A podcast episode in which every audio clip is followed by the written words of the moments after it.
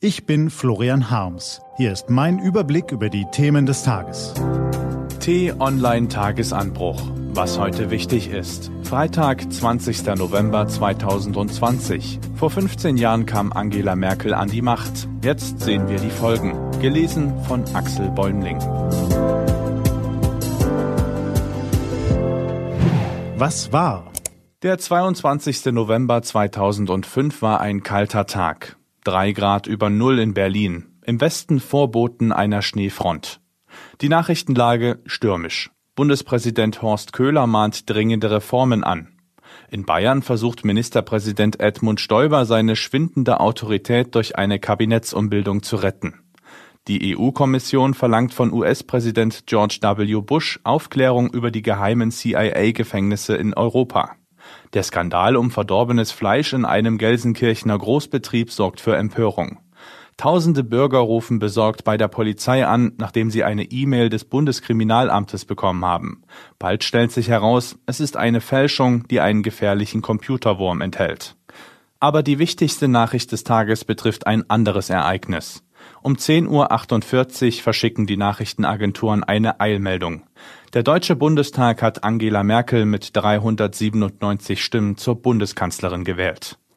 Der Beifall aus den Fraktionen von CDU und CSU ist laut, aber nicht stürmisch. Die SPD-Abgeordneten klatschen nur verhalten. Sie haben gerade ihren Kanzler verloren und müssen nun den Steigbügelhalter in einer großen Koalition geben.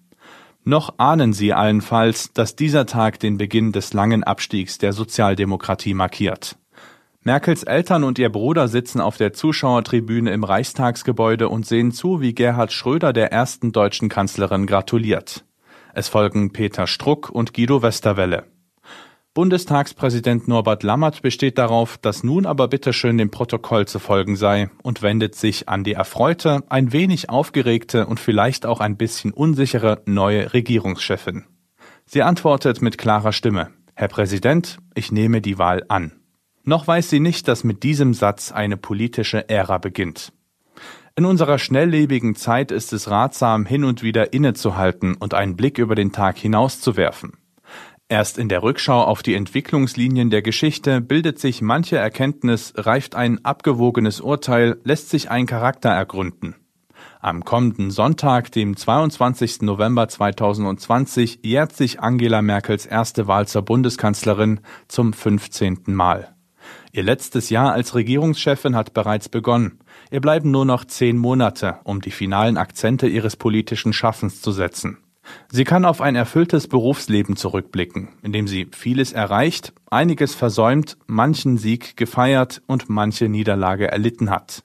Und am Ende meistens ihren Prinzipien treu geblieben ist. Eine eindrucksvolle Leistung. Trotz des Corona-Wirbels und der ungeklärten Nachfolge in der Union kann man die 15-Jahres-Zäsur für eine Bilanz von Merkels Kanzlerschaft nutzen, schlagstrichartig und ohne Anspruch auf Vollständigkeit. Was steht auf der Habenseite? Da findet sich zunächst einmal Merkels Stil des verlässlichen Regierungshandelns. Eine Qualität, die oft unterschätzt wird. Merkel hat meistens berechenbar statt impulsiv agiert. Sie wartet ab, bis sich in ihrem politischen Lager eine Meinung herausmeldet, dann schließt sie sich der Mehrheit an und steuert sie sanft in die Richtung, die ihr am praktikabelsten erscheint. Politik sei die Kunst des Möglichen, hat Bismarck einst gesagt. In dieser Hinsicht ist Merkel seine Schülerin. Das hat ihr oft den Vorwurf eingebracht, keine Vision zu haben und im Zweifel lieber zu klein als zu groß zu denken. Die Kritik ist stichhaltig, doch in einer Zeit, in der Wüterliche wie Trump und Johnson sowie Rambos wie Putin und Erdogan die internationale Szene aufmischen, kann eine ruhige Hand ein großer Vorteil sein für ein Land mit so vielen Außengrenzen und einer so hohen Exportabhängigkeit wie Deutschland. Merkels oft als bedachtsam, manchmal als stoisch und gelegentlich als träge beschriebener Politikstil mag in einer Welt, die permanent durchzudrehen scheint, nicht immer zum Erfolg führen. Aber er richtet auch keine großen Katastrophen an. Ebenfalls zu Merkels Stärken zählt ihr naturwissenschaftlicher Hang, komplexe Sachverhalte wirklich zu durchdringen, bevor sie Entscheidungen trifft. Als Florian Harms zum ersten Mal ein Interview mit ihr führte, versuchte er sie mit einer Frage zu einem abseitigen Aspekt der geplanten Arbeitsmarktreform aufs Glatteis zu führen. Aber sie wusste sofort, worum es ging. und konterte mit einer Antwort, die sie allenfalls in der Fußnote eines Referentenpapiers gelesen haben konnte. Und was sie sagte, stimmte. Sogar politische Gegner lobten Merkels Fähigkeit, sich tief in Themen und Akten einzuarbeiten. In der Corona-Krise profitiert Deutschland durchaus davon, dass im Kanzleramt eine promovierte Chemikerin sitzt.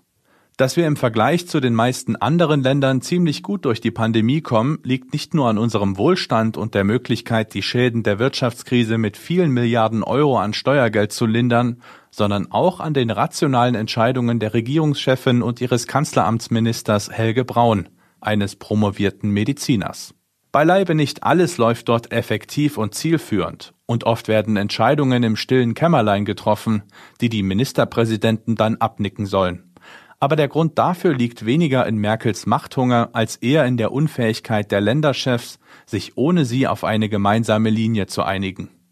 Es ist Merkels Autorität zu verdanken, dass manche Landespolitiker sich zwar über die einzelnen Corona-Beschlüsse fürchterlich echauffieren mögen, am Ende aber trotzdem meistens taugliche Kompromisse herauskommen. Auch Merkels gezielte Förderung von Frauenkarrieren gehört zu ihren Errungenschaften, wenngleich dies meistens abseits der Scheinwerfer geschieht. Angela Merkel ist nach eigener Aussage keine Feministin, aber sie hat sich viel stärker für Frauen stark gemacht, als es den meisten Akteuren im männlich geprägten Politik- und Medienzirkus bewusst ist. Mal ist es ein ermunterndes Wort, mal ist es eine SMS, die einer Verbündeten rechtzeitig vor einer Entscheidung einen Informationsvorsprung verschafft. Mal ist es das gewiefte Ausmanövrieren von Alpha-Männern. Friedrich Merz, Norbert Röttgen, Wolfgang Schäuble und einige weitere können ein Lied davon singen. Manchmal greift Merkel dabei aber auch daneben, etwa wenn sie Familienministerin Franziska Giffey ihr Vertrauen ausspricht, bevor die Schummelvorwürfe gegen deren Doktorarbeit aufgeklärt sind. Hat die SPD-Politikerin tatsächlich in dem Ausmaß betrogen, wie es ihr vorgeworfen wird, muss sie selbstverständlich zurücktreten. Und damit sind wir auf der Sollseite angelangt. Angela Merkel hat sich in den letzten Jahren ihrer Kanzlerschaft erkennbar bemüht, auch die Belange jener gesellschaftlichen Gruppen in den Blick zu nehmen, zu denen sie keinen natürlichen Zugang hat. Das sind vor allem die jungen Leute. Doch der Erfolg von Fridays for Future hat sie ebenso überrumpelt wie alle anderen Regierungsmitglieder. Die wichtigste Wählerklientel von CDU, CSU und SPD sind Senioren. Entsprechend machen sie Politik. Auch zu einigen gesellschaftlichen Milieus fehlt Merkel der Zugang. Interessanterweise auch in Ostdeutschland, woher sie ja stammt. Die Entfremdung der ostdeutschen Bundeskanzlerin von vielen Ostdeutschen zählt zu den bemerkenswertesten Entwicklungen dieser Kanzlerschaft und dürfte in Zukunft noch manchen Regalmeter politikwissenschaftlicher und soziologischer Bücher produzieren. Viele Menschen in den neuen Bundesländern sahen in Merkel anfangs eine von ihnen, eine, die für sie und ihre Rechte kämpfen würde. Im Zweifel auch mal auf Kosten der Belange im Westen. Als Merkel aber tat, was eine Kanzlerin eben tun muss, nämlich das ganze Land in den Blick nehmen und im Zweifel für die Mehrheit oder gar im europäischen Interesse entscheiden, war die Enttäuschung vieler Ostdeutscher riesig. Das zeigte sich im besonderen Maße in der Flüchtlingskrise, die zumindest teilweise ebenfalls auf der Sollseite zu verbuchen ist. Als im Jahr 2015 die Bedürftigen aus Budapest kamen, traf Merkel zwar die richtige Entscheidung, die deutschen Grenzen offen zu lassen, es gelang ihr dann aber nicht, ihre Politik schlüssig zu erklären und das monatelange Chaos in Behörden, Städten und Landkreisen schnell zu bewältigen. In Nordafrika, im Nahen Osten und in Afghanistan herrschte bald vielerorts der Eindruck, das deutsche Schlaraffenland steht offen. Man muss nur hinfahren, dann macht der Engel Angela Merkel die Tür auf. So kamen nicht nur Kriegsopfer und Vertriebene, sondern bald auch jene, die ein besseres Leben suchten, und schließlich manche Halunken und Terroristen. Die Bundesbürger erlebten eine überforderte Regierung und eine Kanzlerin, die sich zwar von Appell zu Appell hangelte, wir schaffen das, aber praktische Lösungen vermissen ließ. Der Aufstieg der AfD und die Vergiftung des politischen Diskurses durch Gauland, Weidel, Höcke und Co. ist auch ein Erbe von Merkels Kanzlerschaft. Mit dieser Diagnose hat Friedrich Merz recht. Indem Frau Merkel die CDU sozialdemokratisierte, raubte sie der SPD von Wahl zu Wahl immer mehr Stimmen, was zur Marginalisierung der deutschen Sozialdemokratie beitrug. Zugleich machte sie am rechten Rand Platz für eine neue Partei. So gab die Union ihre vielleicht größte Leistung preis. Seit 1945 war es ihr fast immer gelungen, das ultrarechte gesellschaftliche Milieu in demokratische Prozesse einzubinden. Das ist vorbei. Heute sucht die CDU in der Mitte nach Profil. Links kneift die SPD, rechts kneift die AfD. Und die einzige Chance für den Machterhalt nach der nächsten Bundestagswahl ist eine Koalition mit den Grünen, die umso selbstbewusster Zugeständnisse einfordern werden. Zur ganzen Wahrheit gehört allerdings auch die Feststellung, Angela Merkels Kanzlerschaft war von einer Abfolge ständiger Krisen geprägt. Finanzen, Banken, Euro, Flüchtlinge, Corona. Sie bewältigt die Herausforderungen mit Beharrlichkeit. Und alles in allem kommt Deutschland dabei nicht schlecht weg. Zugleich hat der permanente Krisenmodus die Kanzlerin davon abgehalten, die Weichen so zu stellen, dass unser Land auch in Zukunft erfolgreich bleibt. Das ist vermutlich das größte Manko ihrer Kanzlerschaft. Im Vergleich zu aufstrebenden Staaten in Asien oder im Baltikum lebt Deutschland im digitalen Pleistozän. Die Schäden im Bildungssystem, in der Infrastruktur und in Schlüsselindustrien wie der Autobranche und der Telekommunikation sind kaum noch zu kitten. Auch im Kampf gegen die Klimakrise ist Deutschland seiner Verantwortung als führendes Industrieland nicht gerecht geworden. Nicht nur in der Wissenschaft, auch in anderen Ländern schüttelt man den Kopf über die ängstliche Trödelei in Berlin. Dank ihrer politischen Autorität und ihrer wirtschaftlichen Potenz könnte die Bundesrepublik eine Vorreiterin sein, auf andere Staaten einwirken und den Klimaschutz wohl stärker voranbringen als jeder andere Akteur. Stattdessen leistet sie sich eine Politik der Trippelschritte. Und Deutschlands größter Autobauer VW muss sich von den Chinesen vorschreiben lassen, dass er nur noch E-Autos verkaufen darf. Für den Klimaschutz haben Angela Merkel und ihre Regierungen viel zu wenig getan.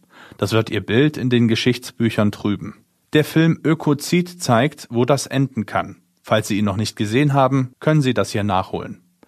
Was bleibt unterm Strich? Drei Errungenschaften und drei Versäumnisse. Natürlich nur ein Ausschnitt. Im kommenden Jahr werden noch viele Rückblicke, Porträts und Analysen über Merkels Kanzlerschaft geschrieben werden. Und dann beginnt eine neue politische Ära. Sie wird unter dem Zeichen eines schnellen und entschlossenen Aufbruchs stehen müssen. Ein weiter so würde Deutschlands Position im internationalen Wettbewerb verspielen, unseren Wohlstand gefährden und die Zukunft unserer Kinder und Enkel in ein prekäres Risikospiel verwandeln. Als Bundespräsident Köhler vor 15 Jahren Merkels erstes Kabinett ernannte, appellierte er an die neue Mannschaft, einen konsequenten Reformkurs zu verfolgen und diesen auch gegen Widerstände durchzusetzen. Sie werden von vielen kritisiert werden. Das sollte sie in ihrem Einsatz für die Erneuerung anspornen.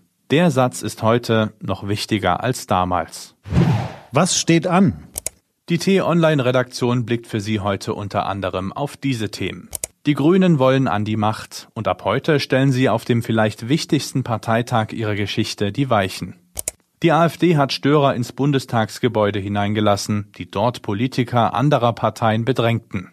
Und heute vor 75 Jahren begannen die Nürnberger Prozesse gegen Nazi-Kriegsverbrecher. Diese und andere Nachrichten, Analysen, Interviews und Kolumnen gibt's den ganzen Tag auf t-online.de.